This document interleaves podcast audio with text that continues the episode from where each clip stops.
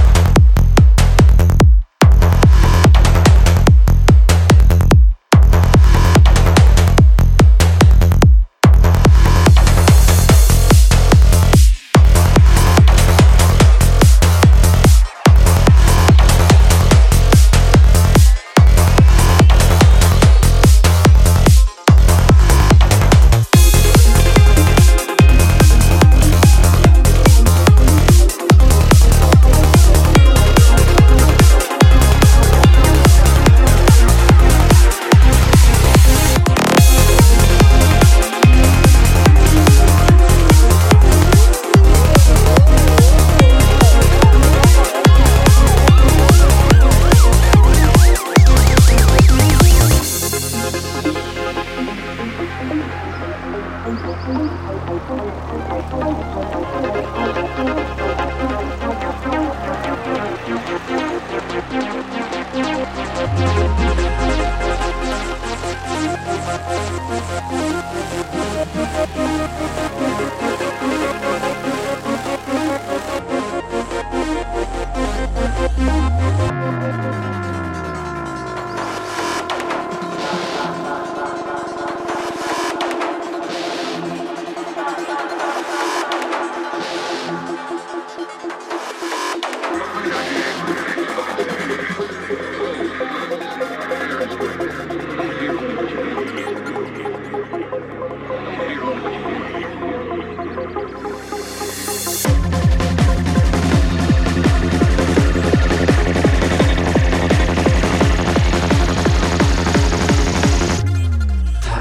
The speed.